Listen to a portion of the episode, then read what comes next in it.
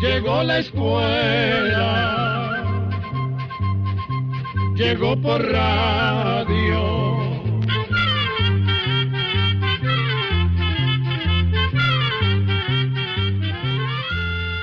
El Instituto Centroamericano de Extensión de la Cultura presenta su programa Oigamos la Respuesta. Compartiremos con ustedes las preguntas de nuestros oyentes y daremos las respuestas a sus inquietudes. Mándenos sus preguntas al apartado 2948-1000 San José, Costa Rica. También puede enviarnos sus preguntas al correo electrónico icq.org o encuéntrenos en Facebook como Oigamos la Respuesta. O llámenos por teléfono, código de área 506, número 2225-5338 o 2225-5438 Un amigo nos visita para hacernos la siguiente pregunta. Me gustaría que me hablaran dónde estuvo Jesús en el tiempo que no se menciona en el Nuevo Testamento. Se menciona que María y José partieron con Jesús siendo niño hacia Egipto. ¿Por qué se habla de Jesús siendo niño y luego se vuelve a mencionar siendo adulto? Esto me ha intrigado mucho. Lo que hizo Jesús desde que era niño hasta que fue un hombre de treinta años, ha intrigado a muchísima gente y ha dado pie para que se piense mucho acerca de este asunto. Y la misma Iglesia, en ciertos casos, ha alentado estudios de científicos y personas muy serias que estudian la Biblia para tratar de dar una respuesta a este deseo de conocer algo más sobre la vida de Jesús. Pero, para ser muy francos, es muy poco lo que se ha podido saber, por no decir que casi nada. Sin embargo, queremos contarles lo poco que hemos podido averiguar, y para eso, lo mejor es empezar por el principio.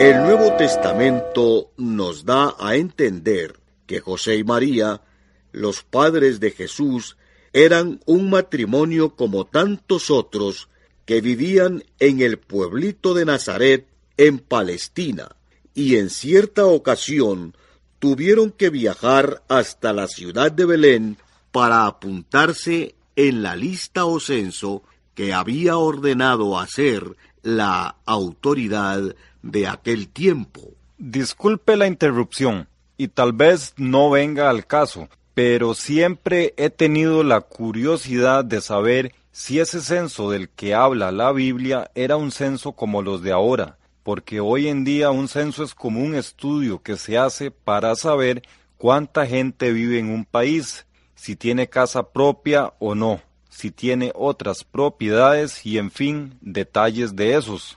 Pues mire, en aquellos tiempos Palestina estaba dominada por los romanos. Los romanos habían conquistado muchos países y formaban un gran imperio que cada día les costaba más guerras, trabajo y gastos sostener. Por lo tanto, más o menos cada catorce años, el emperador o jefe de los romanos mandaba a hacer un censo en todos los territorios y países en que él tenía mando. El fin de esos censos era principalmente para dos cosas, para saber con cuánta gente se podía contar en el caso de una guerra, es decir, para saber de dónde se podían sacar soldados para el ejército romano, y en segundo lugar, para saber a quién se le podían cobrar impuestos, porque con el censo se averiguaba los bienes o propiedades que tenía cada persona o cada familia, y con eso se podía calcular cuántos impuestos se les podía cobrar. La costumbre del censo es que las personas se apuntaran en el lugar donde habían nacido. Por esa razón, cuando se ordenó aquel censo, José y María se fueron a Belén, porque ellos dos eran de ese otro pueblecito. Bueno, pues muchas gracias porque ya me aclaró la duda acerca de cómo eran los censos, por lo menos en los tiempos de Jesucristo. Pero siga usted, porque la verdad es que, como se dice, ya le atravesé el caballo por otro lado y lo desvié de lo que usted nos estaba contando sobre los años en que muy poco se sabe acerca de lo que hizo Jesús.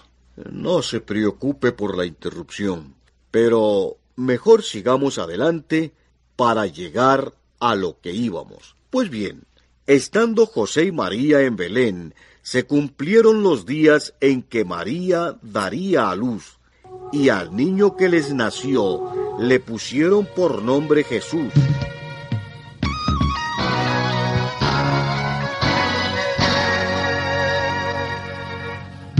Yo soy peregrino que de paso estoy aquí. No busco glorias ni honores para mí. Soy instrumento del que a mí me dio la vida del que sana mis heridas, del que me hace tan feliz. Si voy navegando en otros mares que no son, él es marino que endereza mi timón. Y al despertar cada mañana está conmigo y me dice, ven amigo, hay que cantar otra canción. Teniendo a Dios, no tengo todo, si no está Él, me falta todo soy peregrino en esta vida, de paso estoy. Teniendo a Dios lo tengo todo, si no está Él me falta todo. Soy peregrino en esta vida, de paso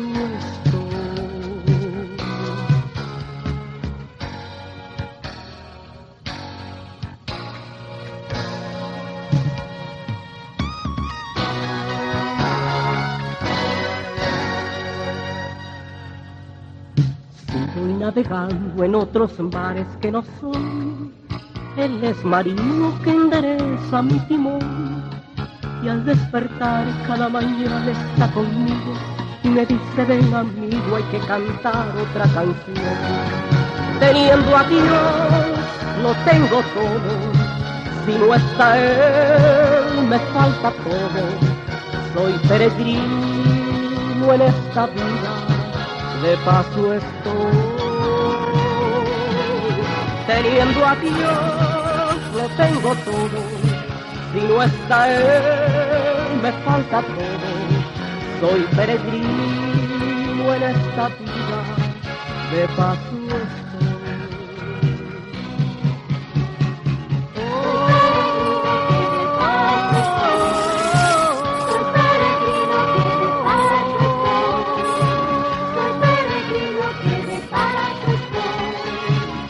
peregrino que de paso estoy.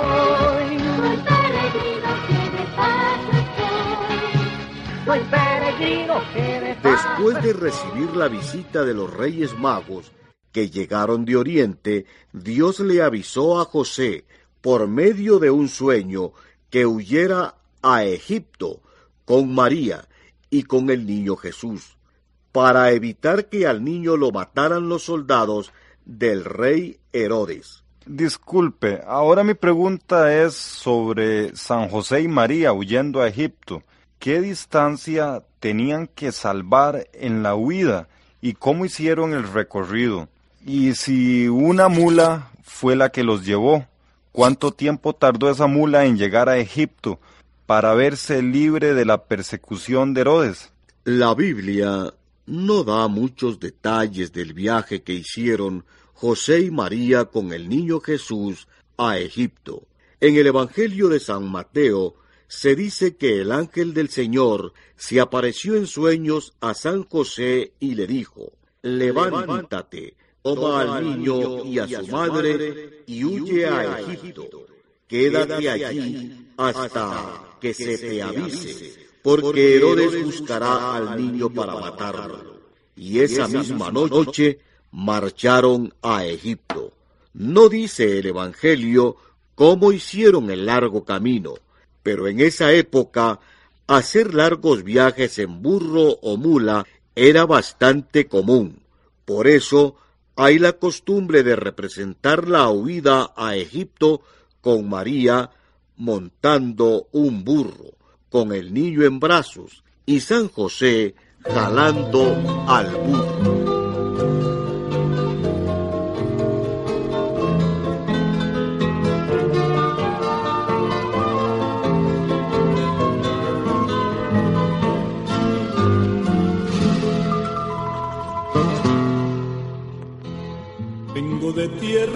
Lejanas con el corazón abierto, con el alma entre las manos, con una canción de hermano que quiero cantar contigo, solo contigo.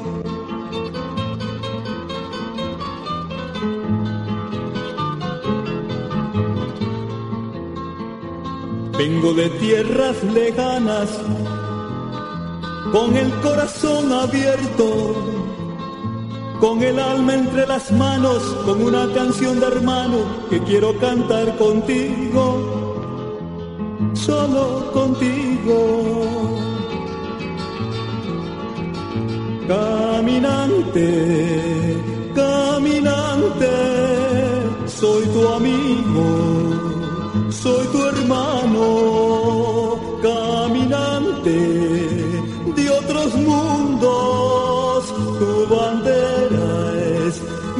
bandera. No a la guerra, sí a la paz, al amor y a la amistad. No a la guerra, sí a la paz, al amor y a la amistad. Caminante soy tu amigo, caminante somos más, vamos juntos por la paz. Caminante soy tu amigo, caminante somos más, caminante vamos juntos por la paz. No a la guerra, sí a la paz, al amor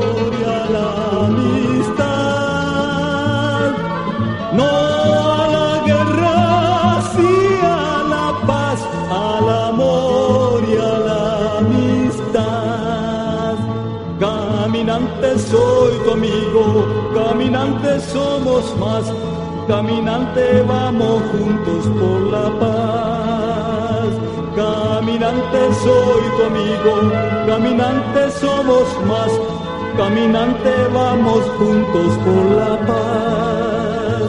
Caminante soy tu amigo, caminante somos más, caminante vamos juntos por la paz. Tampoco nos dice la Biblia hacia qué lugar de Egipto se fueron, pero no sería raro que se fueran cerca de la desembocadura del río Nilo, porque en esa región había en ese entonces muchos pueblos habitados por judíos, y tanto José como María pertenecían al pueblo judío. Por cierto, hay un lugar en Egipto que se llama Mataria, y existe la tradición de que por allí anduvo la Virgen María con su niño. Por esa razón, en Mataria se ha construido una iglesia llamada Iglesia de la Sagrada Familia.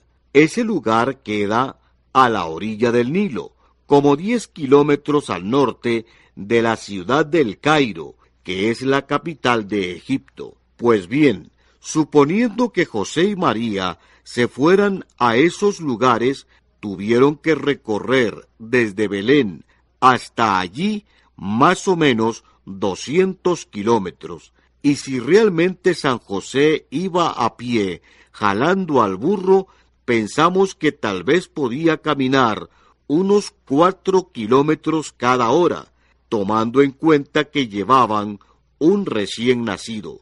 Además, Como tenían que atravesar un desierto con mucho sol, seguramente no podían caminar muchas horas al día, así que calculando que caminaran unas cinco horas al día, caminarían veinte kilómetros diarios. Entonces, los doscientos kilómetros los pueden haber caminado en unos diez días. Pasaron algunos años, y después de que Herodes murió, regresaron José y María de nuevo a Nazaret junto con el niño Jesús.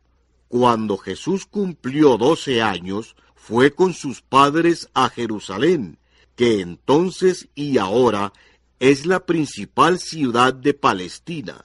Jesús fue a Jerusalén con sus padres en el tiempo de Pascua. Ahí se les perdió por tres días, hasta que lo encontraron en el templo de Jerusalén, discutiendo con los hombres más entendidos en asuntos de religión. Luego regresó con sus padres a Nazaret. En el Evangelio de San Lucas podemos leer que bajó con ellos y vino a Nazaret y les estaba sujeto, y su madre guardaba todas esas cosas en su corazón, y Jesús crecía en sabiduría, en edad y en gracia delante de Dios y de los hombres. Fuera de esto, los evangelios prácticamente no dicen más acerca de la vida de Jesús en esos años. No me diga que nada más eso se sabe. Usted al principio dijo que se sabía muy poco, pero que se habían hecho estudios para tratar de averiguar algo más sobre la vida de Jesús en esos años, y yo pensé que algo más se había podido averiguar. Pues sí, se han hecho algunos estudios, pero sin mayores resultados. Eh, por ejemplo, hay quienes afirman que Jesucristo de joven se fue a hacer estudios a otros países, y otros escritores piensan que estudió con un grupo o secta religiosa que había en Palestina, pero sinceramente no hay bases para creer en esas suposiciones. Por lo tanto, muchas personas estudiadas se han puesto a pensar en la vida de Jesús, pero partiendo de cosas que se pueden suponer con bastante fundamento. Para eso se basan en lo que dicen los evangelios de cómo era la vida de Palestina en ese tiempo. También se basan en lo que cuentan los libros de historia sobre aquellos tiempos. Tomando en cuenta esas suposiciones, en el año de 1971 y en el de 1987 publicamos unos artículos sobre cómo se cree que fue la vida que llevó Jesucristo con su familia. Así pues, les contaremos algo de eso.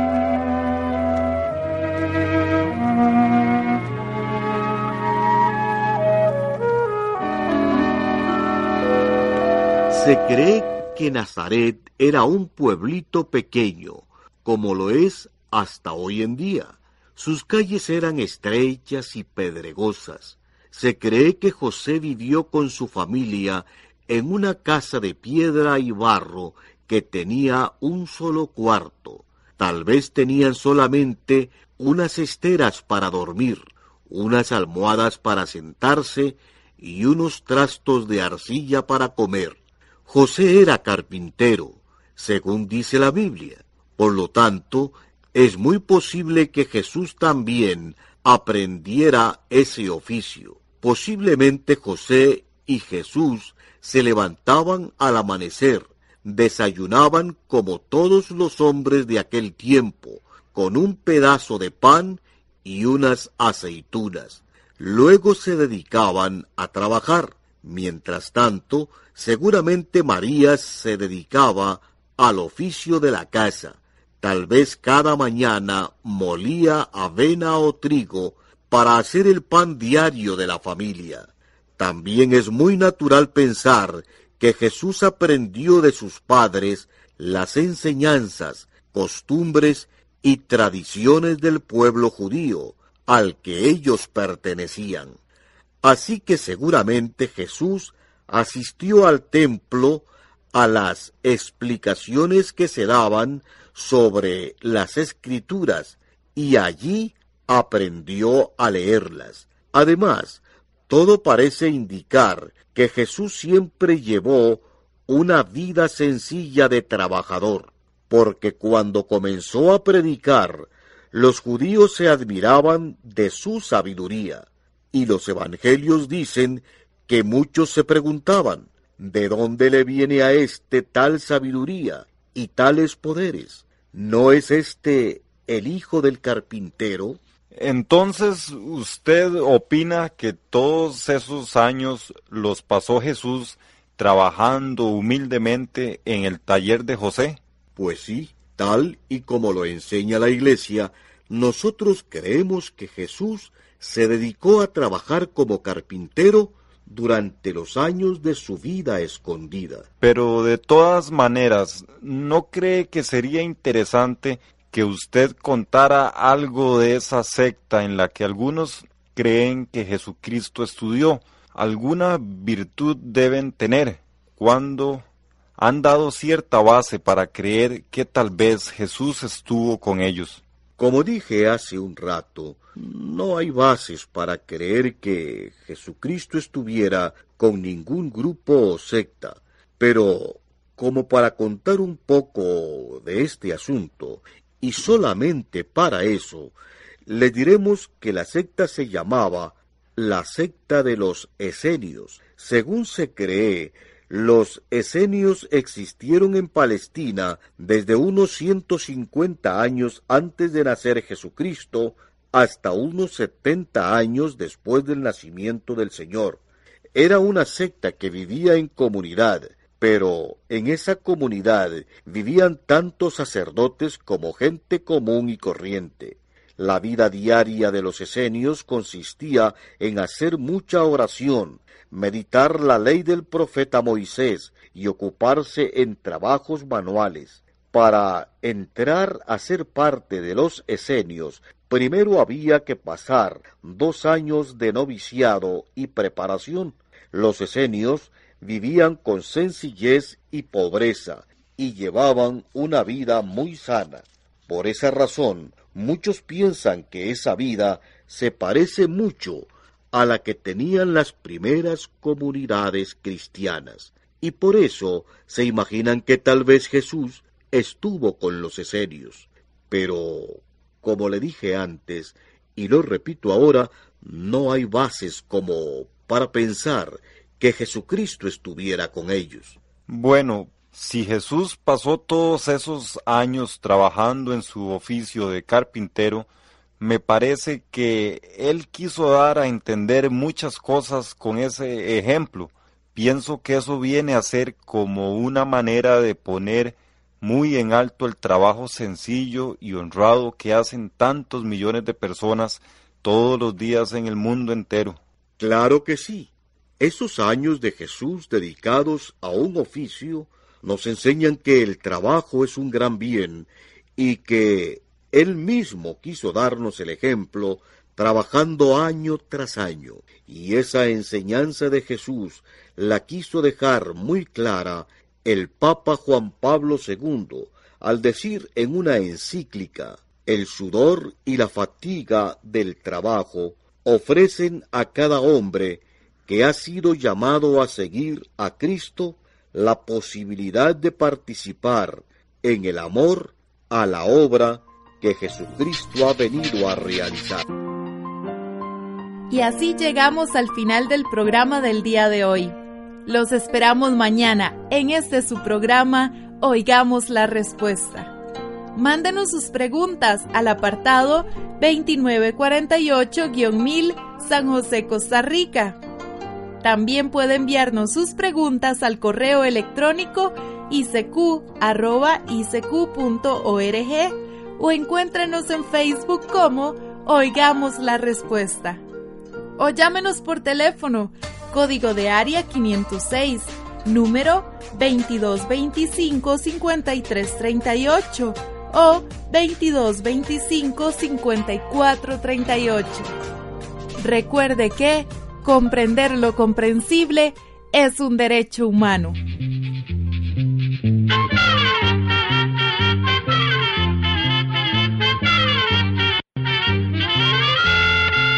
Llegó el momento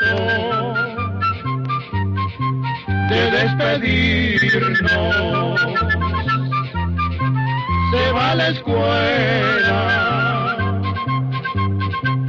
se va cantando